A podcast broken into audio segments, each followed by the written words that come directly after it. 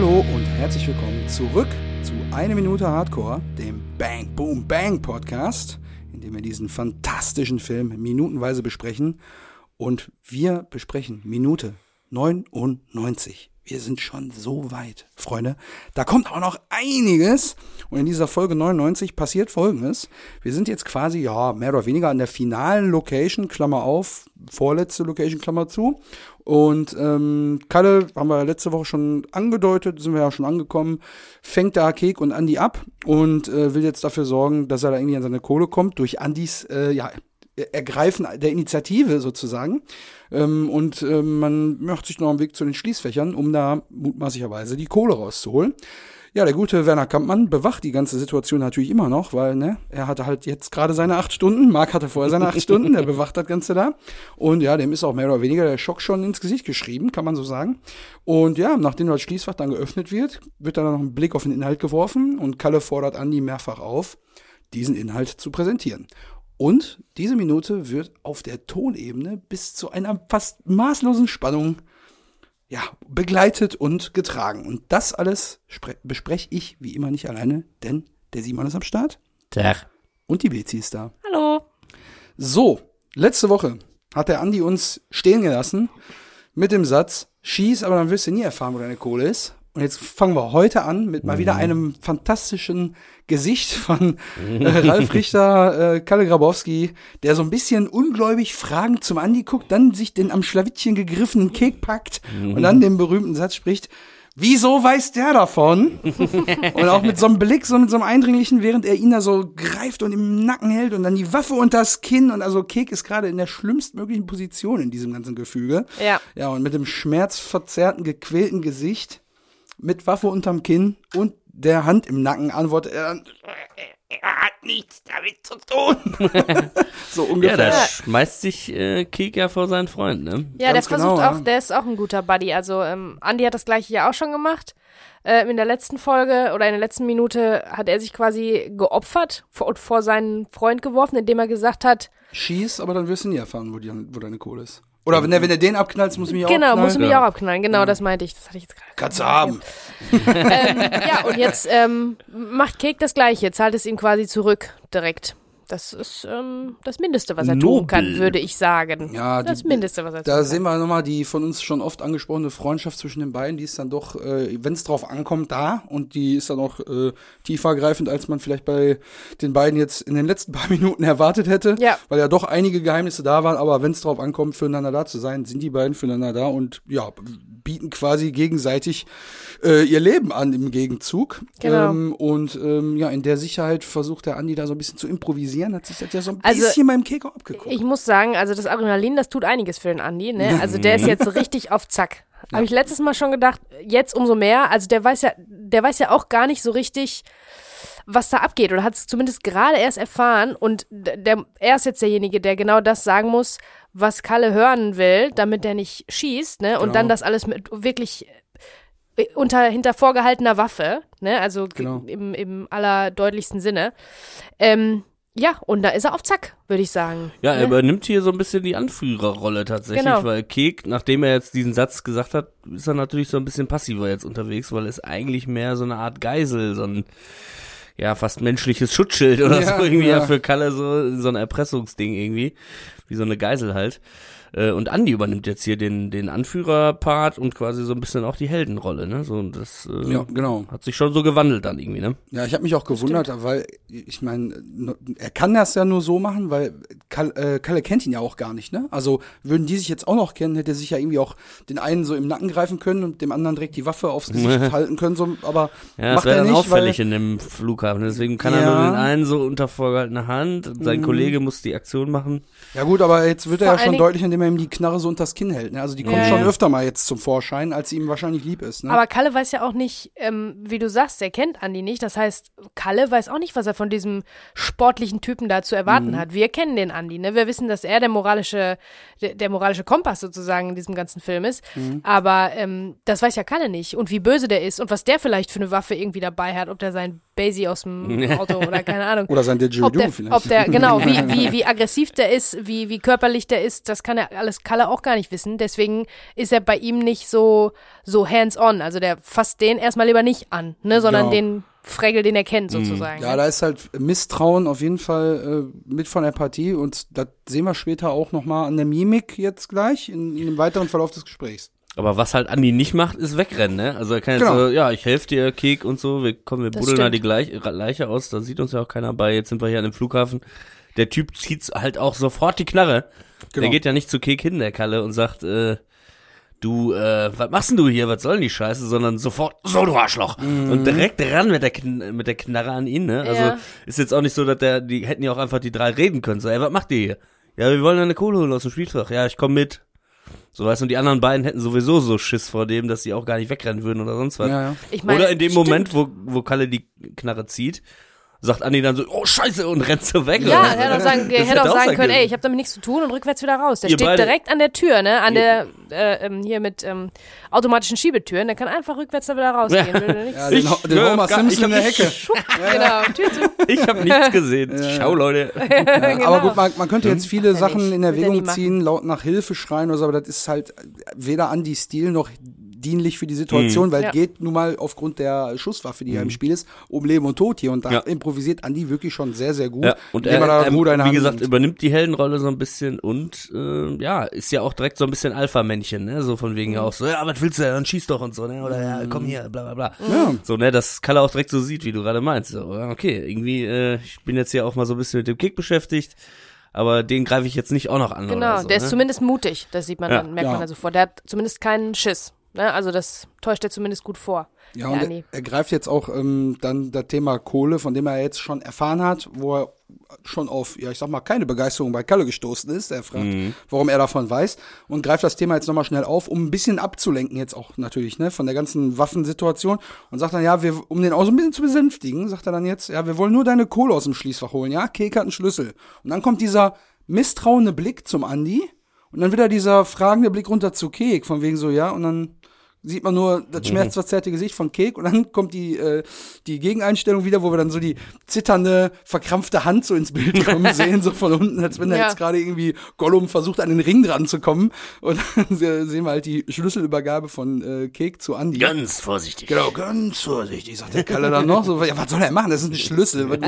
versucht er da jetzt irgendwie den Kalle zu überrumpeln dann oder das was? Ist der also, Stift von der Granate. Er muss mit allem rechnen, ja, genau.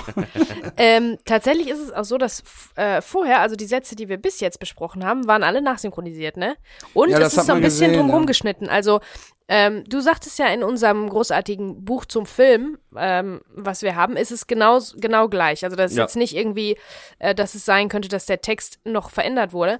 Aber ähm, warum auch immer. Also es ist immer drumherum geschnitten, sodass man Andy nicht im On reden sieht. Mhm. Also das ist immer in seiner Overshoulder und es wird erst zu ihm geschnitten, wenn er quasi also wenn er keinen ganzen Satz sagt, sondern gerade am Ende von seinem Satz ist, damit man ihn sieht. Mhm. Das ist, äh, ist sicherlich auch absichtlich äh, so, dass ähm, also die, die, die Art und Weise, wie das geschnitten ist, ist hier, glaube ich, sehr, sehr bedacht. Also da haben die sich ähm, äh, sehr viel Mühe gegeben und das auch richtig geil gemacht. Aber irgendwas muss da äh, nicht gestimmt haben, glaube mhm. ich. Sonst würde man das wahrscheinlich nicht so drumrum schneiden, sodass man niemals den Mund von Andy sieht, wenn da ein Ton rauskommt. Weil das mhm. ist da immer drum Es kann ja sein, dass zum Beispiel auch die Flughafenhalle ein bisschen hallig war, irgendwie oder so, dass der Sound da einfach nicht so gut war. Oder dass sie das gar nicht den ganzen Flughafen für sich hatten, sondern vielleicht nur eine Ecke und drumherum ist noch so Boarding now, Gate number 45.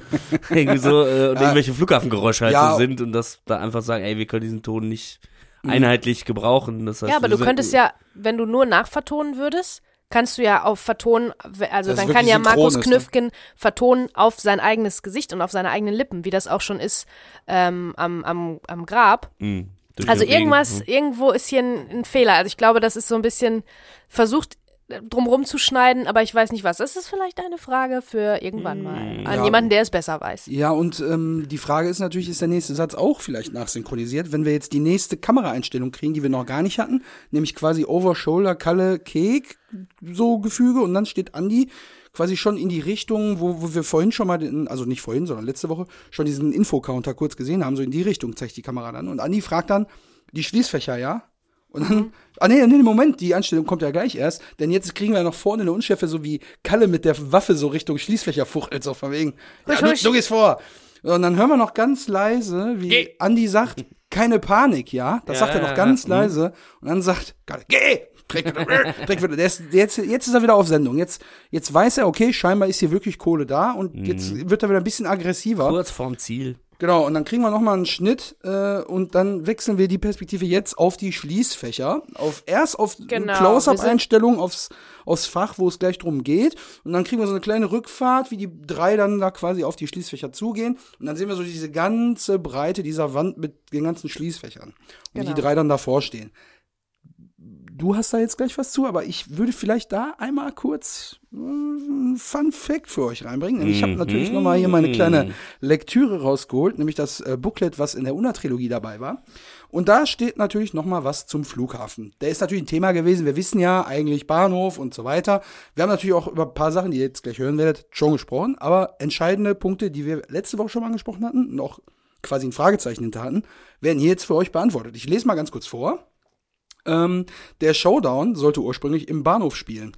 Doch mitten in den Dreharbeiten, als schon einige Szenen in Bezug auf Schließfächer in der Bahnhofshalle gedreht worden waren, verweigerte die Deutsche Bahn AG die Drehgenehmigung für sämtliche deutschen Bahnhöfe. Also die durften auch an keinen anderen Bahnhof oder so die ausweichen. Sich jetzt aber auch, ich. Ja, ja, natürlich. Also in so einem monumentalen Film sein, nicht. Der, naja, es geht auch weiter. Und zwar, Zitat, Angeblich war das Ende des Films für die Bahn rufschädigend, erklärt Peter Torwart und holt weiter aus. Ich kann mir kaum vorstellen, dass jemand nicht mehr mit der Bahn fährt, weil in einem Film im Bahnhof geschossen wird. Ein Bahnhof ist eine öffentliche Einrichtung mit Steuergeldern finanziert. Eine künstlerische Beschneidung durch ein Gremium ist nichts anderes als Zensur. Ich wurde darauf hingewiesen, dass es nicht meine Aufgabe sei, das zu beurteilen. Dafür hat mir die deutsche Bahndirektion dankenswerterweise Änderungsvorschläge für unseren Film unterbreitet. Na. Wenn ich also, wenn ich also irgendwann mal TKKG verfilmen sollte, werde ich diese berücksichtigen. Und jetzt, Geil, das steht da, da, alles drin in aus, da wurde noch ein bisschen aus der Hüfte geschossen. Ja. Ehrlich, ne? So, und jetzt geht's noch weiter. Glücklicherweise war die Verwaltung vom Flughafen Dortmund, Wickede, da weniger bedenkenträgerisch und so wurde das Finale kurzerhand dorthin verlegt. Allerdings gab es dort keine Schließfächer, sodass hm. Zehnbildner Uwe Stanik, der ja ich glaube, wie wir erfahren haben, auch schon die ähm, Spinde in der Kabine beim Verein mhm. äh, installiert hat, äh, einen weiteren Beschaffungsauftrag mehr erhielt. Das Filmteam durfte nur zwischen 22 und 4 Uhr morgens drehen, damit der Betrieb auf dem relativ überschaubaren Flughafen nicht gestört wurde. Mhm. Das wäre also okay. damit auch beantwortet. Das ja, nice. hätte ich aus dem Audiokommentar auch erzählt, aber jetzt gucken, ob ich da noch was anderes habe. Naja, ja, aber. Tut mir ähm, jetzt leid, ich höre den ja nicht. Ich höre mir den ja nicht an, da kann ich ja nicht ahnen, dass das. Aber ja, also ist äh, lustig, wie, die, wie der die Deutsche Bahn da. Ich, ja, der fährt, der fährt bestimmt nicht mehr Bahn, der darf bestimmt auch nicht mehr Bahn fahren. Der hat Bahnverbot. Hausverbot. Hausverbot bei der Bahn, Peter Torwart. Ja, ist auch Änderung, bescheuert dann von geben denen. die dem noch Änderungswünsche Das ist ja so durch. frech von der Bahn, als ob die, dann kommen die zu einem Filmemacher hin und lassen da irgendwen, irgendeine Praktikantin oder was weiß ich nicht wen ja. an einem Drehbuch rumschrauben. Das, davon hey, habe ich doch überhaupt keine äh, Ahnung. Deutsche Bahn, ich hätte da noch ein paar Vorschläge zur Änderung eures Fahrplans. Ja. Also, äh, wenn da mich mal irgendwie fuck? Also echt. Also haltet euch raus. Da würde ich ja, ja da würde ich ja ausflippen. Selbst, also, ein paar nee, Vorschläge ja zum Thema Pünktlichkeit würde ich noch unterbreiten kommen wollen. Die, da kommen die um die Ecke und wollen ein Drehbuch verändern von einem mhm. Filmemacher. Was denken die sich eigentlich? Schon dreist, ne? Muss ich echt sagen. Unfassbar, echt. Naja. Aber Frech. wie gesagt, er wird es vielleicht berücksichtigen, wenn er mal einen Film zu TKKG allen deutschen drehen. Bahnhöfen verboten. Hammer, ne? Boah, direkt die große Zensurkeule rausgeholt. Also ja. echt richtiger Bitch-Move von der Deutschen Bahn. Kurs geht raus. Ja, Jedenfalls. äh, ja, kommen wir mal zurück zu den Schließfächern, die ja hier nachgerüstet wurden, wie wir gerade erfahren haben. Ja, also im Audiokommentar. Ähm Müssen wir, äh, eigentlich kommen. Jetzt, wenn du nochmal auf den Audiokommentar eingehst, ja, würde ich sagen, ist es auch heute. Dann hast du in auch wenn ich schon viel vorweggenommen habe. Dann hast du jetzt während des Jingles nochmal Zeit in den Notizen. Ja, genau, ob ich noch was anderes ja. habe. Ja, ich spiele einfach mal ab und dann ist es heute wieder Zeit für Audiokommentar. Bezi. Also, tatsächlich ist es so, dass auch hier die Schließfächer zur Sprache kommen. Da sagt Ralf Richter nämlich, ähm, die Schließfächer äh, obwohl wir da am Flughafen sind, sind die Schließfächer aus dem Bahnhof. Also die haben im Prinzip Schließfächer aus dem Bahnhof in den Flughafen mm. gekarrt und dahingestellt. Also es ist schon immer noch das gleiche. Das war der Deutschen Bahn AG dann wieder gut genug. ja. oh, wer weiß, ob die davon wussten überhaupt.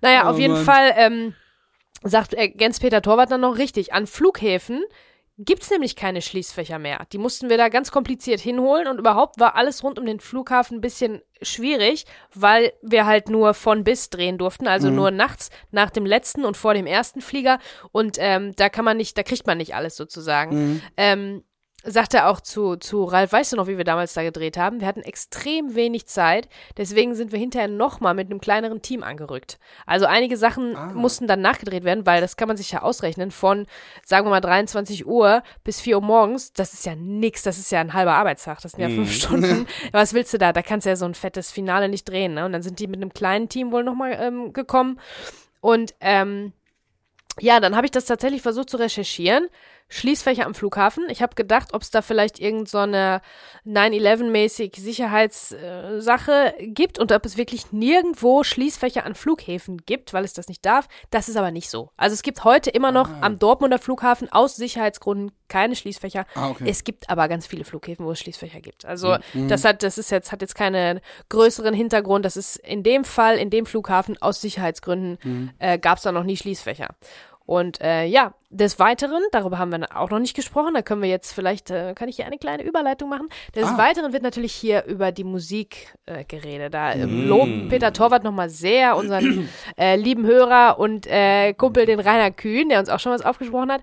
Ähm, sagt er, hier gefällt mir auch die Musik, wie sich hier alles verdichtet. Ja. Und ähm, diese tolle, beklemmende Atmosphäre, auch durch die Töne sagt er, das hat sehr viel Spaß gemacht, auch in der Abmischung. Also da lobt er nicht nur die Musik, sondern auch das Sounddesign im Prinzip. Ja. Ja, das ja, ist das wird top. Das wird noch eine Rolle spielen, und, weil die ganze Situation die sich ja jetzt zuspitzt und der, mhm. der ganze Sound im Hintergrund, der wird so ein bisschen dumpfer, als wenn man quasi in so einer Art Trance-Zustand Ja, so aber habt ihr auch gehört, ähm, es hört sich an wie die Kirchenglocken von dieser Westernstadt. Also dieses Wummern, was man hört, das werden so Schläge. Ja. Und an einer bestimmten Stelle, ähm, ich glaube, wenn der Schlüssel reingeht ins, ins Schließfach, dann, ähm, also wo die an die Schließfächer treten, also im Prinzip jetzt, mhm. da wird dieses Wummern zu Schlägen und diese Schläge, die klingen ohne Scheiß wie eine Glocke, wie so eine Kirchenglocke, High Noon, äh, 12 Uhr mittags, alle Ganoven stehen mit gezogenen Waffen in der Westernstadt und ähm, die Glocke läutet. Also so, so klingt das. So Western-Vibes hatte ich jetzt nicht, aber ich hatte mir das auch Doch, wie so eine Art Puls einfach notiert, der jetzt so ein bisschen quasi das Adrenalin simuliert, was einem so in den Kopf schießt, wenn man da jetzt vor einer vorgehaltenen Waffe steht und selber ja auch gar nicht weiß, was kommt jetzt als nächstes, ne? Weil eigentlich hatten die beiden ja jetzt quasi, nachdem der Schlüssel da war, ja jetzt einen Plan, die fahren dahin, holen den Inhalt raus und weg. Aber jetzt weiß da gar keiner mehr, wie es weitergeht gerade.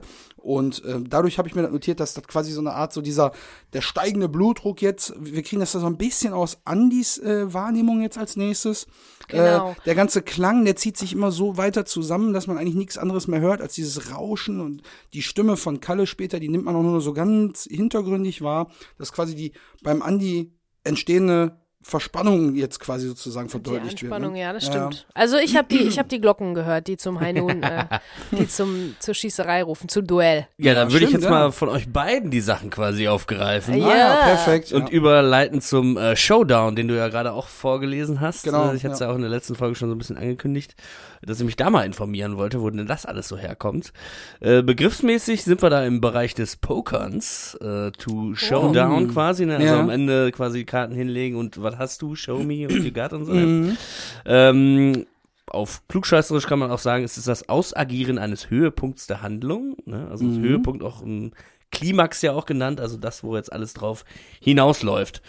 Ähm, ja, der Showdown ist in dramaturgischer Hinsicht das äh, eng geführte Konfliktgeschehen, das zu einer letzten Lösung treibt. Ich habe jetzt ganz viele oh, schlaue Sätze, wow. da müssen wir alles mal so ein bisschen auseinanderfliegen. alle gucken, ob wir die verstehen. Ja, genau. Hast also gleich Lösung fällt bestimmt nochmal Black Snyder, da bin ich mir schon mal sicher. Also es ist so ein bisschen gleich, ja. so ähm, äh, Live or Die Moment. Also es muss jetzt an dieser Stelle äh, gibt es kein Zurück mehr. So jetzt wird gemeint, eine Entscheidung ne? gefällt quasi. Genau, genau. also eng, eng geführt heißt ja jetzt natürlich, dass alles so aufeinander zuläuft irgendwie. Mhm. Ähm, auf einen krassen kleinen Punkt hinausläuft. Konfliktgeschehen, klar, Filme bestehen ja immer aus Konflikten, die gelöst werden müssen. Äh, hier ist es halt der Konflikt mit Kalle und wo ist meine Kohle? ähm, ja, und der zu einer letzten Lösung. Die letzte Lösung ist, es könnte jetzt sein, dass da Kohle drin ist in dem Schließfach, dann mhm. hat sich Ach, alles in Luft okay. ausgelöst. Mhm. Oder ist die Lösung, die, wie es wirklich passiert, ich spoiler jetzt mal, ne, also alle, die Bang Boom Bang noch nicht zu Ende geguckt haben, Kalle, äh, die letzte Lösung, Kalle stirbt. Ja. Ähm, ja, im Moment der letzten Spannung hat sogar schon Gustav Freitag gesagt in Technik des Dramas 1863. Äh, Black Snyder hingegen hat gesagt. Da ist er, ich wusste es. Die Hauptquelle des Problems, in Anführungszeichen, also das ist quasi der Konflikt, äh, das kann Person oder ein Gegenstand sein, muss ein für alle Mal beseitigt werden. Ah. Damit die neue Ordnung äh, Anwendung finden kann. Der Held muss nicht nur triumphieren, es muss auch es muss sich auch die Welt verändern. Die ganze Welt muss sich quasi verändern. Ja, da trifft ja bei uns exakt zu, ne? Okay. weil das Thema Geld ja das Entscheidende ist, ja. was alles verändert hat und jetzt wieder alles verändern wird. Also das ist der rote Faden des ganzen Films. Genau, also Kek ist ja jetzt die Frage, wer ist der Held? Ich habe es ja vorhin auch gesagt, irgendwie übernimmt Andi jetzt hier so ein bisschen ja. die Heldenfunktion, ja, weil Kek ist eigentlich sehr passiv. Ähm, aber sagen wir mal, Kek, Andi, das, das, das Duo, das Duo ist quasi genau. so unser Held jetzt in dem Fall. Weil wir auch gesagt haben, ist vielleicht eine Buddy-Komödie, vielleicht zählt das dann, dass die beiden quasi wie eine, wie der Held quasi gehandelt werden. Mhm. Und ähm, ja, sie triumphieren nicht nur am Ende, sondern äh, ja, die Welt hat sich auch verändert, denn eine Welt ohne Kalle Grabowski ist für Kek auf jeden Fall eine Welt ohne ganz großes Problem. Ja, absolut. Die Schulden, die er bei ihm hat, ne? genau, ja. Tatsächlich hat sich deren Welt aber auch verändert, weil Werner Kampmann ja auch, ähm, also seine Motive sind ja auch offengelegt ganz zum Schluss. Ähm, ich glaube, er stirbt nicht, aber er wird angeschossen und sagt dann, ich, ähm, also was sagt er zu Andi? Hier, ich. Ähm, du warst immer für einen Sohn ich, für mich. Ich, ähm, ich äh, nehme dich mit irgendwie in den Bau. Wenn ja, ich in den Bau nehme ich dich mit. Ja, so, also er gesteht auf, im genau, Prinzip. Ja, er genau. gesteht im Prinzip und auch da ähm, kommt die, die Wahrheit kommt ans Licht, so im ganz äh, groß und offen gesagt. Da, oh, da kann ich jetzt schon mal droppen, da kommt noch ein bisschen was aus dem Bonusmaterial für euch, was so ein bisschen aus dem mm. Kampmann-Imperium noch eine Rolle spielen wird. Aber dazu später. Sehr gut. Und dann habe ich aber auch Western-Vibes gekriegt, weil äh, Showdown habe ich sofort auf jeden Fall irgendwie auch dieses Shootout. Hm, ich denke mal an die Good, Bad and Ugly, diese Kamera immer an die Augen, äh, zack, ja, ja. zack, zack. Immer genau, genau. Man hat so direkt irgendwie ne die Gesichter, die Augen, dann die Finger so am Gürtel, mhm. dann irgendwie so vielleicht noch Gesichter von irgendwelchen Zuschauern, die auch noch mal so gucken, ne? Und irgendwie auch so, äh, keine Ahnung, so diese Be zwischen den Beinen äh, auf den Gegner äh, dieser Schuss. Amerikanische. Genau. Ja, durch ja. die Beine durch auf die andere. Das, ja. ja, aber ich glaube, amerikanisch ist ja so Hüfte neben dem Holster mäßig so, ne? Ja. Und dann so unten dran vorbei. Und das, was jetzt sicherlich auch äh, taktgebend ist, sagen wir mal, was die mhm. Geschwindigkeit mhm. nämlich angeht, denn da sind ja auch die, die Sekunden kommen immer mal ewig lange vor. Also der mhm. Moment wird ja ewig lang rausgezogen, wie keine Ahnung, auch wahrscheinlich so bei Germany's Next Top Model ha. oder bei, Verkündung, wer der Gewinner Deutschland bei sucht den Superstars Singer ist oder, so. Oder so. Genau, genau. Ne? Also, solche Sachen dann immer so und dun, dun, dun, dun, die Zuschauer. Das wird ja auch immer ewig lang gezogen, einfach so. Ne? Entschieden. Da hat Blake Snyder auch nochmal zu gesagt, äh, ähm, so müssen wir mal eine Folge aufnehmen. Watch, watch out, äh, der ist ein Eisberg oder irgendwie so, keine Ahnung. Ähm, ähm, wenn man einfach diesen Moment, wo es dann knallt, zu lang zieht, mhm. dass die Leute dann im Kino dumme Kommentare schreien können, mhm. wie zum Beispiel bei Titanic so, hey, pass auf, da kommt der Eisberg. wenn du das zu lange so ziehst, dann mhm. ist das so, komm, jetzt wir wissen ja alle, was gleich passiert. ja, ja, aber, aber ich finde, hier ist es gar nicht so zu lange unbedingt. Und da habe ich dann auf dem Wikipedia-Artikel zu Showdown auch ein geiles Zitat gefunden, was die Zeit zumindest aufgeht. Oft geht es um eine formelhafte, pathetische Konfrontation der Gegenspieler, die in ihrer zeitlichen Ausdehnung wie eine statische Manifestation des finalen Konflikts wirkt. Ah, solche Sätze okay. liebe ich alle.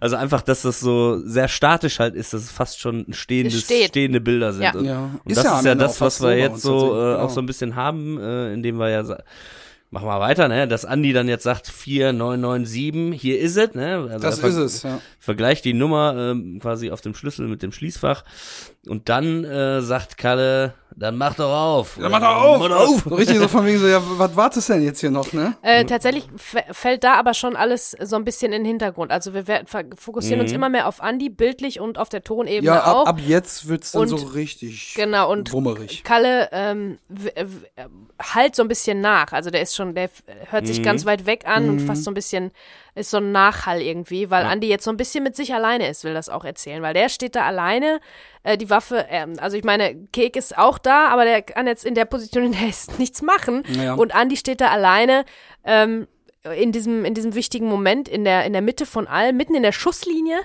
Ähm, und ja, deswegen ähm, sind wir auf ihn so fokussiert und die ganze an die restliche Welt ähm, fällt so ein bisschen mhm. fällt ja. so ein bisschen ab. Ja, ja und dann, dann ja. haben wir jetzt quasi so ein paar Einstellungen, die kann man jetzt mal so hintereinander äh, vielleicht. Ja, warte, bevor wir das machen, ich habe mir das nämlich auch genau ah, aufgeschrieben, okay. dass welcher Schnitt kommt und was mhm. sehen wir dann und wie ist die Abfolge. Das habe ich mir auch notiert und am Ende wie viele Schnitte in den bestimmten Sekunden das sind, habe ich oh. auch notiert. Äh, aber da kommen wir gleich zu. Ich will noch kurz sagen, ähm, wir müssen erstmal natürlich auf die Schließfachnummer noch eingehen, auf die 4997, weil du hattest vorgelesen aus dem Buch zum Film, da war irgendwie eine dreistellige Nummer angegeben, irgendwie 416, ne, keine 1, Ahnung. 166 oder, oder so. Ja, irgendwie so. Ne? Also da hat sich das also auch nochmal irgendwie geändert. Und ähm, ich habe mir, ähm, nehme ich jetzt schon mal vorweg, später nochmal eine Frame-by-Frame äh, Aufnahme von der Close-Up-Einstellung von dem Schlüssel angeguckt. Oh, okay. Und dann haben wir ja schon drüber gesprochen, wie kommen die denn darauf, dass es ein Schließfach im Flughafen sein kann?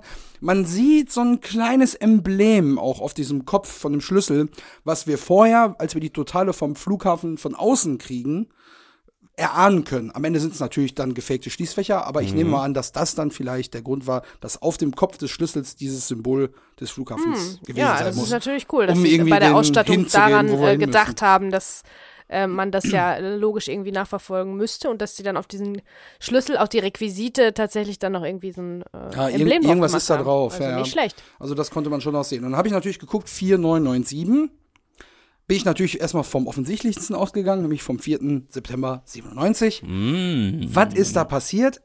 Eigentlich gar nicht so, so viel. viel. Außer dass da natürlich, ähm, ich glaube, vier Tage vorher ist äh, Lady Di gestorben.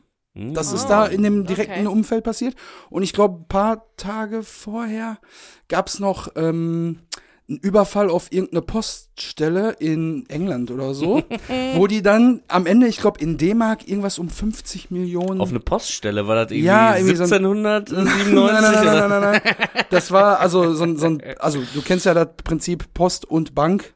Ne? Kennst du Post, kennst du? Ja, kennst du, kennst du mit der Frau bei Ikea? Auf jeden Fall haben da, äh, ich glaube, fünf Bank, also nicht Bankräuber, aber fünf Ganoven, um mal unsere Vokabularien hier Kutschenräuber. Die haben halt äh, da irgendwie ähm, den Laden äh, leer gemacht und haben da, äh, ich glaube, 50 Mille in D-Mark rausgeholt. Hey. Ganz, ganz nah um dieses Datum herum. Aber ich in, hab, in Briefmarken. Okay, mehr ab, schlechte Witze fallen mir nicht ein. Holy shit. Ich habe aber am Ende gar keine, also wir haben ja für alle möglichen Zahlen, die uns bisher begegnet sind, irgendwelche Mutmaßungen ja. rausgeholt und irgendwelche Geburtsdaten oder irgendwelche. Ja. Aber ich habe nichts gefunden. Ich kann euch nur sagen, dass da gerade im Radio wahrscheinlich I'll Be Missing You von äh, Puff Daddy und Faith Evans lief. Das war nämlich die Nummer eins gerade zu der Zeit. Hatte ich die Single sogar auch okay. von. Ja. Wow, also das, da hast du es auf jeden Fall, na, hast da auf jeden ja Fall ganz schön, also. ganz schön versucht. Also meine ja. Mutmaßung, warum das diese Nummer ist, da. ist die, äh, weil das an dieser Schließfachwand äh, die Mitte ist mm. und vom, von der Platzierung her einfach das Schließfach, was am besten, weil du siehst ja die, die Zahl vorher nie, ne? Ja. Das heißt, sie haben sich in dem Moment, an dem die da die Wand mit den Schließfächern dahin gekarrt hatten, entschieden, welches benutzen wir ja. so ungefähr. Ne? Wir haben ja gleich also eine Einstellung. Sehr, Zauber sehr unromantisch natürlich, ist nicht so nicht so schön wie äh, Kalles Geburtsdatum und äh, Horoskope und so weiter. Ne? äh, aber ja, ich, ich das ja, ja äh, würde ich einfach mal mutmaßen. Es muss ja auch eins sein, was bei äh, Andi auf der auf Augenhöhe, auf Augenhöhe ist. ist. weil wir die Einstellung ja auch noch haben aus dem Schließfach raus quasi. Ne? Ja. Äh, aber man könnte jetzt natürlich argumentieren, dass natürlich Peter Torwart äh, dem Kollegen, du hast ihn namentlich gerade genannt, äh, ja, den äh, Szenenbildner. Und zwar, das ist in dem Fall der Uwe Uwe. Uwe. Uwe. Uwe äh, Stanik oder Stanik ist es. Uwe Stanik. Genau ähm, ja, dass man ihm natürlich gesagt hat, links oben fängst du mit der und der Nummer an, damit wir genau bei 4997 Ach, äh, Quatsch. Äh, Nein, das glaube Ja, die sind schon, die sind tatsächlich exakt nummeriert aufgestellt. Also das ist auch kein ja. Fehler. Man kriegt ja die Weitereinstellung. Ich, ich glaube aber nicht, dass der, dass der Uwe, der Uwe. Alle, äh, Uwe. dass der alle Zahlen da drauf geklebt hat. Der wird eine Wand sich organisiert haben, ja. eine Schließfachwand ja. und die dahingestellt. Ja. Ist unromantisch, aber. Ja, schade. Ich dachte, vielleicht so. kommt da irgendwo was, wo man vielleicht wieder einen mind-blowing Fact raushauen kann, aber ich habe echt nichts gefunden. Und dann habe ich auch immer gedacht, so, boah, nee, da kann ich jetzt Vielleicht bist du jetzt davon so ein bisschen besessen und kommst ja. nicht mehr zur Ruhe. und Das ist alles vier, wegen diesem Podcast. Weißt du noch, weißt du noch wie du gelacht 15, 16, hast über 19, meine 20. Geschichte mit der 23 und so? Du hast ja, du ja, mich da, ausgelacht. Da habe ich nicht so, drüber gelacht, da habe ich mir die Augen gerollt. Jetzt hängst du selber drin, merkst du, ne? Jetzt hängst du selber drin. Die Zahl, die muss doch was bedeuten. Die kann doch nicht einfach so. Da muss doch was heißen. Ja, also, guck mal, es gibt, es gibt da einen Unterschied zwischen Besessenheit von einer einzigen Zahl und auf Krampf versuchen, irgendwas hier reinzureimen, damit wir den Leuten irgendwas präsentieren können. Da ist immer ein gewaltiger Unterschied. Nein, also ich bin ja nicht der, der äh, große Zahl 23-Gläubiger, so wie du. Du bist kein Kabbalist, ja. Nee, genau. Numerologie. Das, so, und das äh, nur dazu. Jetzt ja. kommen wir zu den äh, Ja, mach du das doch gerne. Wirklich? Okay, ja. gut. Also du bist Eagle-Eye Christian, ich mache wieder irgendwas falsch und dann musst du mich korrigieren. Das ist für uns beide ziemlich das, unangenehm. Ist das nicht, in erster Linie für dich, weil du die Fehler machst. Nein, pass auf. Ähm, okay, also ich habe mir jetzt wirklich äh, Schnitt für Schnitt quasi aufgeschrieben, was passiert und was als nächstes dann immer passiert. Am Ende äh, dann die Zahl der Schnitte habe ich dann hochgerechnet in wie viele Sekunden für einen Schnitt im Durchschnitt, haha, äh, sozusagen dann draufgehen. Wir haben jetzt die erste Einstellung, ähm, wie äh, Andy quasi mit dem, mit dem Schlüssel zum Schließfach geht und da kriegen wir als erstes die äh, Close-Up-Einstellung, Schlüssel wird äh, ins Schloss gepackt. Mhm. und dann sehen wir schon da nochmal diese blutigen Reste da in den Schlüsselzähnen, so richtig eklig. Dann denke ich mir, oh, okay, derjenige, der das Schließfach als nächstes kriegt, der wird auch ein bisschen Probleme haben. die Frage ist natürlich, nehmen die Bullen am Ende noch Fingerabdrücke davon und so, muss man dann gucken, oh, dann sehen die da Blut dran, da wird DNA, DNA-Test, war das damals schon ein Ding, ja, da wird einer vermisst, schwierig, das können wir vielleicht später nochmal besprechen. ähm, dann kommt der Schnitt auf Kalle und Kek, die dann so neugierig da so ein bisschen zuschauen. Das das habe ich, den, das hab ich ähm, Big Eyes genannt, ne? Also das ist, genau. die machen ganz große Augen und das ist wirklich bei manchen Filmen äh, dass äh, die, äh, die Regisseure dann sagen, oh, Big Eyes, Big Eyes, ja. Big Eyes. Und dann macht man automatisch so, oh, oh, oh. Ja, da, die, ja, also da hat Peter Torwart vielleicht gesagt, große Augen, große Augen, jetzt, äh, große Augen. Die kriegen wir später noch bei Werner Kampmann tatsächlich. ähm, äh, da habe ich mir noch aufgeschrieben, dass jetzt gerade bei Kalle so ein bisschen die Körperspannung aber auch wieder weg ist, weil er jetzt wissen will, was da drin ist. Und er packt Kek jetzt nicht mehr so fest und Kek ist doch etwas entspannter als vorher. Vorher war wirklich so schmerzverzerrtes Gesicht und gebuckelt, so irgendwie, ja. Und jetzt steht er etwas lockerer da, aber mhm. beide sind halt gespannt gespannt, was nächstes passiert. Da kommt der Schnitt Andy Close-Up. Ich würde schon fast sagen, eine frontale amerikanische kommt dann jetzt da, wenn man so will, weil wir sehen jetzt, wie er jetzt parallel, weil der Sound, wir kriegen jetzt so ein bisschen ja dieses Delirium, in dem er da gerade ist, so ein bisschen, ich muss jetzt handeln, was mache ich, ich muss improvisieren. Da kriegen wir dann, wie er das Klappmesser dann schon da zückt und so vorbereitet. Der flippt mhm. da dann schon einmal auf. Ja, das ist übrigens alles in Slow-Mo, ne? Was wir, was ja, aber so leicht, ne? So, oh, nee, das ist schon, das ist schon, schon deutlich, also 75 Prozent auf jeden Fall. Ja. ja, ist die Frage, ob Andy das einfach sehr langsam macht, weil er ja auch nicht. Zeit auch, ne? Was bist du denn am Rum am Kram? Mach das Ding auf und hol die Tasche ja, raus. Ja. Weißt du so? Also man, das heißt, er muss es ja irgendwie, während er die die äh, genau. Schließfachtür aufmacht, gleichzeitig das Messer ziehen. Das heißt, das man stimmt. würde das automatisch sehr, sehr langsam machen. Ja, ja. der macht das halt beides mhm. gleichzeitig, das muss man sich auch überlegen, ja, was den Andi jetzt da für, für Konflikte abgehen und für, für Konzentration, äh, weil der gleichzeitig den Schlüssel und das Butterfly-Messer und im Rücken hat er eine Pistole. Mhm. Und die Frage ist ja auch, äh, was glaubt er denn mit diesem Butterfly-Messer machen zu können? Also, Entschuldigung. Ja, ist dieser klassische Gag äh, mit einem Messer zur Schießerei kommen, ne? Ja, genau. Stimmt. Ja. Aber, er kann es aber eigentlich so machen, dass er die Tasche dann ja erstmal hat und dahinter mhm. das Messer versteckt. Und dann natürlich irgendwie, wenn er die Tasche übergibt, ist er ja auch irgendwie wieder in Stichreichweite quasi. Ja, also. absolut. Ja, also aber, es ist, halt aber natürlich ist, fight, ne? ist das halt ja. so voll ist dämlich. Ne? Ein bisschen klägliche Möglichkeit, sich jetzt dann irgendwie zu bewaffnen im Angesicht der, der Pistole, die auf ihn zeigt, aber ähm, er ist halt auf alles gefasst. Er weiß ja auch nicht, was jetzt passiert, was als nächstes passiert. Es kann alles sein und er rechnet mit, mit allem und das ist einfach die einzige, das einzige Mittel, was er noch hat, um sich vielleicht ein bisschen irgendwie sicherer zu fühlen. Mhm. Und wer weiß, ne, was ihm das bringt. Ja, ich glaube, das ist dann auch einfach nur eine Vorbereitung auf ein mögliches Szenario, wie du schon gesagt hast, gleich irgendwie möglicherweise den dann noch zu überwältigen. Er improvisiert jetzt hier und es, es wird jetzt ihm auch alles sehr viel hier, weil Stell die, mal vor, die, die Knarre, jetzt auch die Knarre klemmt dann und äh, Kalle geht dann so mit den Fäusten auf ihn los, dann hat er auf jeden Fall wieder die Oberhand. Das ist ein ne? Vorteil, ja, ja. Weil du weißt ja, wie irre, das weiß vielleicht auch äh, Andi, wenn er auch die Ja, Nachrichten bestimmt. geschaut hat, dass der ja auch seinen, ähm, seinen Kollegen da, seinen Zellenkumpan natürlich auch mit dem Fernseher beworfen hat. Brutal misshandelt hat. Ne, dann äh, nimmt er sich hier mal von German Wings nochmal irgendwie so einen Monitor da von Gate 34 und Ja. ah, wirft wieder so mit, wirft wieder mit Der reißt die ganzen, den ganzen, den ganzen, die ganzen Schließfächer um, Schließfachwand zack, auf den Kopf drauf. Wirft ihm das auf den Dötz. Ja, Na, genau. also der, der, die nächste Einstellung ähm, ist die, das Close-Up von Andy, was sehr, sehr profil, äh, profilig ist Ja. und super genauso close. Hab Super auch. close. Also hab die, von den Augenbrauen bis unter die Lippen. Das Kinn ist noch nicht Mhm. mal mit drin. Also so close wie es geht, dass man sagen kann, man sieht das Gesicht. Man sieht Genau. den Mund und die Augen und die Nase, aber wirklich Stirn ist ab, Kinn ist ab, also es ist super nah. Also wir sind Ja. jetzt voll,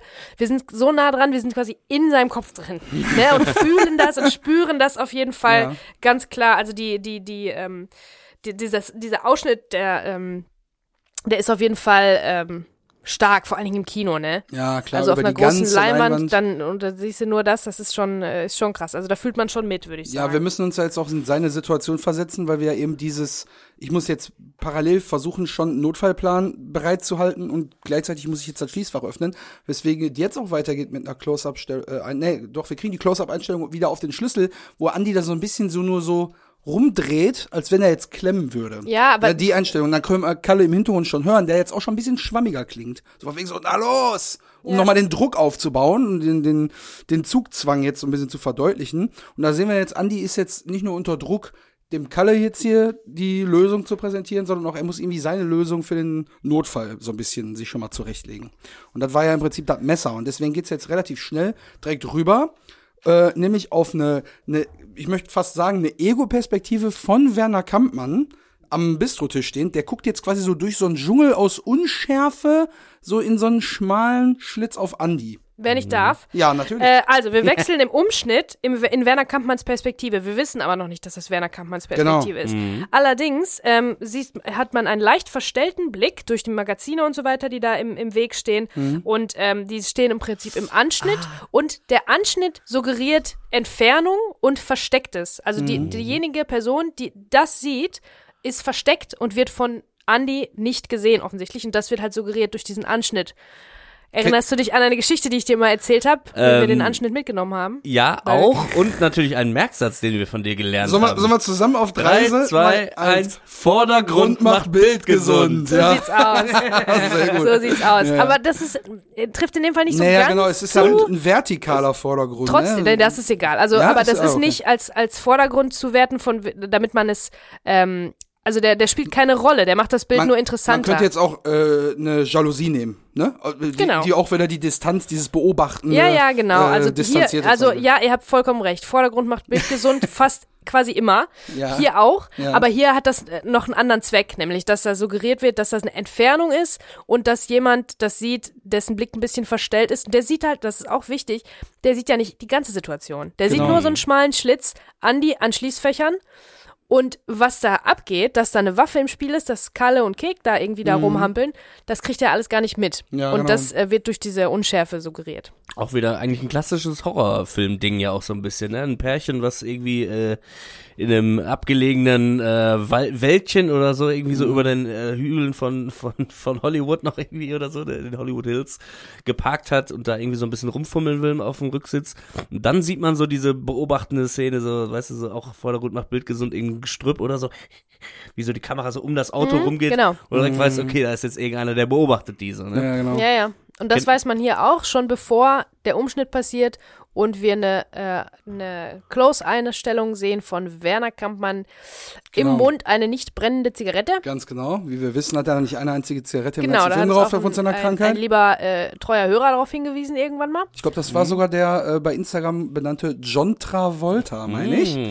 Äh, liebe Grüße. Ja, und auf jeden Fall kriegen wir da die Close-Up-Einstellung, wo die Miene von Werner Kampmann sich jetzt mit Erkennen des Action-Andy sofort ändert. Der- Da gehen nämlich jetzt die Big Eyes äh, auch bei ihm los. Und von dieser, ich bin angelehnt auf entspannt am äh, Bistrotisch mit Kippe zu, ich richte mich jetzt auf, weil ich kaum fassen kann, weil ich ja gerade sehe. Ne? So ändert sich das jetzt ran, ganz schnell in der Einstellung. Und diese Bewegung wird dann mit aufgegriffen mit einem weiteren Schnitt.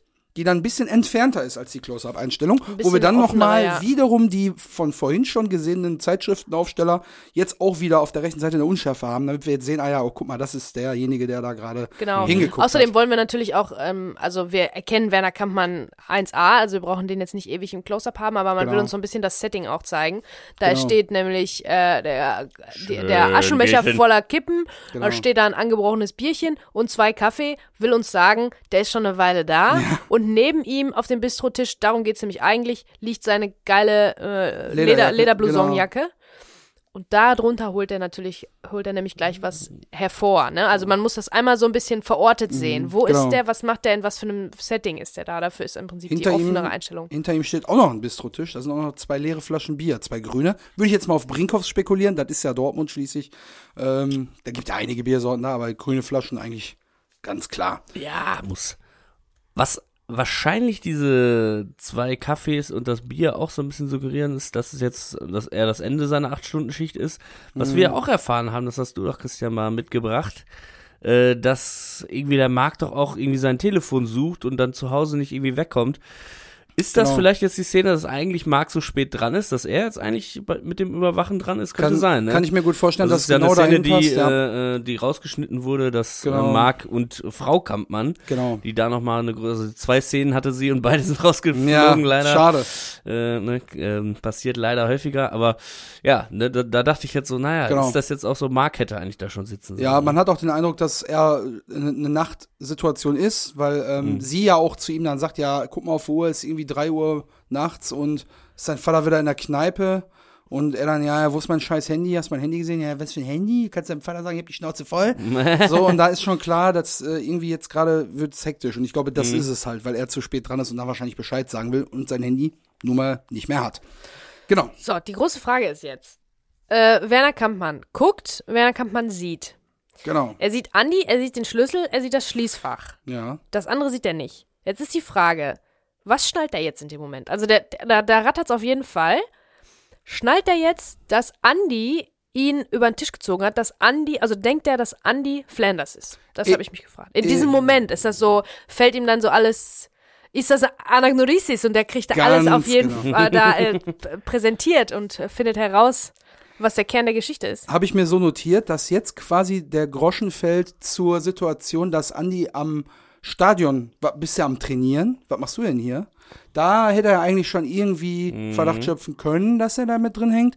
Jetzt sieht er ihn an der Stelle, wo er eigentlich gar nichts von wissen kann, der liebe Andi. Mhm. Und jetzt denke ich, fällt der Groschen von wegen so, ja, den habe ich doch im Stadion schon gesehen. Bei der Übergabe von dem Geld, was mir jetzt quasi zum Verhängnis wird, weil da nur Zeitungen drin waren. Mhm ich glaube schon, dass das bei ihm quasi die. Das wäre schon. Der ist auch pfiffig, pfiffig, pfiffig, genug, um das, also ne, um das also jetzt das ist ja das zweite Mal, dass dann so ein, hm, ich warte jetzt hier auf Flanders an dem einen Ort, da ist plötzlich Anni. Jetzt ja. warte ich auf Flanders an dem anderen Ort, da ist schon wieder Anni. Ja, und den genau. Schlüssel. Genau. Und der hat den Schlüssel vom. Und der macht gerade ein Schließfach auf, wo er, er macht eigentlich irgendein so wie hoch, auf, er weiß wie hoch ja gar ist die Wahrscheinlichkeit, dass Andi ja. random nachts am Flughafen irgendwas aus dem Schließfach holt. Also ich glaube schon, dass das für ihn da völlig klar ist. Und dann kriegen wir einen Gegen, ach, äh, nicht einen Gegenschuss, wir kriegen jetzt wieder eine Close-Up-Einstellung auf den Schlüssel, der umgedreht wird und das Schließfach so aufflappt. Ne, das ist so ein, so ein Schnappschloss irgendwie, mhm. was so aufspringt. Und ähm, so, jetzt genau, kommt. jetzt kommt quasi die nächste Subjektive, die wir eigentlich schon aus dem Tresor kennen. Ja, genau. Ne? Also, äh, also wir haben ja perfekte Symmetrie, ne? Wieder wie mit dem Lineal gemacht, das Bild. Mhm. Ähm, die Subjektive aus dem Schließfach. Die Tasche ist undeutlich vorne im Anschnitt. Im Vordergrund, denn Im, der macht im Bildgesund. Vordergrund. äh, ist undeutlich im Anschnitt. Ähm, und Andy spiegelt sich noch in der Seitenwand, so wie auch die beiden, Kalle und Kek, die hinter Andy sind. Genau. Und ähm, ihm über die Schulter schauen im Prinzip. Und selbst die spiegeln sich. Also es ist wirklich ein super geiles Top-Bild. Voll. Vor allen Dingen äh, ist das nicht so einfach zu machen, weil das ist so ein winziger Punkt. Also bei den bei der Brennweite und bei dem Abstand, die die alle, die die zueinander haben. Also Kamera zu Schließfach, und Andy zu Hintergrund mhm. ähm, Kalle und Kek. Also das muss man wirklich, da muss man wirklich gut aufpassen, wie man die aufstellt. Also es geht um Müs. Also mhm. wahrscheinlich standen da äh, der Ralle und der Olli aneinander geklebt ge so und nervös. Und dann hat Peter gesagt oder vielleicht der Kameramann auch noch ein kleines Müh, ein Mühchen, Mühchen noch nach links, so ein Müh, Müh, noch ganz, ganz, ganz bisschen, ein ganz bisschen, weil das ist wirklich ein, ein, ein winzig kleiner Bereich nur, wo die mhm. stehen können, damit man die sehen kann und damit die sich dann noch so perfekt spiegeln und das ganze die ganze, ganze Komposition perfekt ist. Also ja, äh, da hat sich jemand wirklich, gemacht, da hat ja. wirklich jemand ein Lineal benutzt, glaube ich. Ja. Every frame a painting. Every so sieht's painting, aus. Ja. Und die geile Einstellung bleibt jetzt äh, noch ein bisschen stehen erstmal und äh, dann sehen wir quasi ähm, ja, dass dass Andy einmal so hineinschaut das einmal verarbeiten muss, dass er gerade irgendwas sieht. Und dann dreht er sich einmal um. Also ich frage mich jetzt, warum macht er das jetzt? Weil er könnte mit dieser Drehung quasi fast schon sein Messer so ein bisschen exposen, sage ich jetzt mal. Passiert zum Glück nicht. Und äh, dann kriegen wir nochmal den Kalle, der dann so ein bisschen hektisch wird und sagt, ja, los, holt raus. So, ne? dann kriegt er so ein bisschen wieder mehr Druck und dann dreht sich ja wieder der Andi wieder um. Und dann kriegen wir nochmal die Close-Up-Einstellung von Andy frontal, wie er sich ja gerade umgedreht hatte. Ne? Und die ist auch mhm. noch mal super nah dran und fährt sogar noch mal ein bisschen näher ran danach. Und dann kommt der nächste Schnitt und dann sind wir bei Kalle, der wieder Keks so ein bisschen weiter mit der Knarre bedroht und ihn im Nacken packt. Und der nächste Schnitt wiederum zeigt dann wieder Andys Hand am Messer, um wieder zu zeigen, so hier, mhm. da sind die, hier ist das Messer, da ist die Tasche. Dann kommt als nächstes wieder Kampmann, der dann seine Waffe unter dieser Lederjacke herauszückt. Wir bleiben nah auf der Waffe wie wir auch nah vorher schon bei Kalle auf der Waffe waren, als er gesagt hat, hier das zeigt jetzt nochmal so die Bedrohung. Ne? Wir genau. zeigen nochmal das sind Messer, drei Waffen im Spiel. dann zu genau. und ja. Das ist jetzt aber wirklich äh, also voll, das ist jetzt Western. aber voll High Noon, ne? Ja, voll Weil man ja. muss natürlich sehen, was die, wir wollen sehen, was die Augen machen, was die ganzen Beteiligten machen. Könnte wo man die mal hingucken und dann muss man sehen, was die Hände machen. Ne? Das ist ja bei im, ähm, im Western ist es ja der Moment, wo die Finger so schon zucken, mhm. bevor, bevor gezogen wird, ne? bevor der Colt gezogen wird. Und ähm, das muss man natürlich, das muss man natürlich sehen und das erzeugt die, die Spannung, ne? dass wir genau. sehen, was die Hände machen und wer wohin guckt und so. Man könnte die Szene cool. mal tatsächlich mit diesem wow, wow, wow, wow, wow unterlegen. Ja, auf jeden Fall ähm, ist es halt so, die Bedrohung auf der Bildebene wird jetzt immer größer, weil es sind drei Waffen im Umlauf. Die Tonebene trägt das Ganze jetzt mit, weil es wird immer wuchtiger. Die einzelnen Schläge, die du schon als äh, Western-Glockenschläge äh, definiert hast, die kommen jetzt auch immer dichter ran, dass jetzt quasi die Bedrohung auf allen Ebenen wächst. Nicht nur auf der Bildebene, weil es immer schneller geschnitten ist, sondern auch auf der Tonebene. Und dann kriegen wir jetzt, äh, nachdem wir jetzt nochmal die äh, Waffe unter der Jacke hervorgezogen sehen, kommt der nächste Schnitt. Kann man wieder etwas offener, wie wir vorhin schon mal kurz vom Bistrotisch aus gesehen haben, wie er dann so ein bisschen in die Richtung schon geht. Ähm, und dann haben wir vorne rechts auch wieder in der Unschärfe die Zeitungsständer. Das ist so ein bisschen gedrittelt, das Bild. Ein Drittel von rechts nimmt quasi die Unschärfe mit den Zeitungen und die anderen beiden Drittel sind quasi Werner, der dann so da steht, ist so eigentlich schon so goldener Schnitt. So. Ne? Kann, genau. man, kann man sagen. Boah, wir sind ja hier echt bei BC Masterclass Abschlussprüfung. ja. Und ihr wusstet alles bis ich, jetzt. Ich habe sogar ich mal so in der zehnten oder so in Mathe eine Facharbeit über den goldenen Schnitt geschrieben. Mm. Weil das war das einzige Thema, wo man nicht viel mit, mit Zahlen und Rechnen sich beschäftigen musste.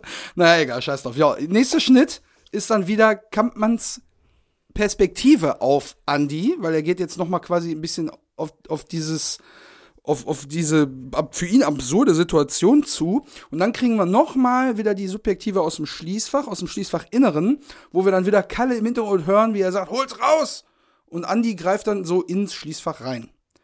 Und das war's. Und das sind, mhm. meine Freunde, insgesamt 16 Schnitte in 36 Sekunden. Wow. Sprich, wir haben circa alle 2,25 Sekunden einen Schnitt. Mhm. Das Lustige ist, dass sich das ja gar Frequenz. nicht, dass sich das gar nicht unbedingt ähm, so schnell geschnitten anfühlt, weil die Bilder, die stehen, sind, sind ähm, so klar und so mhm. langsam. Ne? Genau. Die sind ja slomiert und es sind Close-ups, die auf Close-ups folgen und ähm, ne?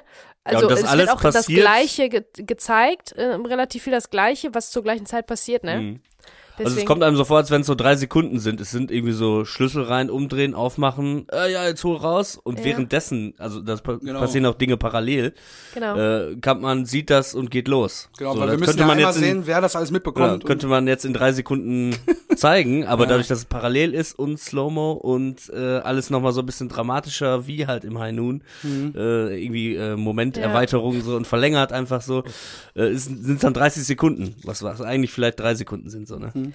Hier ähm, ist noch ein kleiner Kommentar an dieser Stelle, wo wir gerade darüber sprechen, ja. äh, aus dem Audiokommentar. Und zwar sagt Peter Torwart, eine Einstellung fehlt hier leider. Und zwar der Gang mit Werner Kampmann aus der Hüfte mit Waffe im Vordergrund. Also eine amerikanische. Mit, mit einer, genau, die Ja. super, Christian. Siehste? Die, die, the original amerikanische sozusagen. Weil in der Original, das habe ich ja euch mal erklärt, in der original amerikanischen Einstellung, jetzt wird das ähm, oft anders benutzt, das Wort, aber die original amerikanische Einstellung war ähm, der Hintern, äh, da war der Hintern mit im Bild, weil da die Waffe dran ist. Also die Waffe Also ist, ja, die- der, die- der Hüftbereich mit dem Fokus, Holster Colt, und- genau. genau.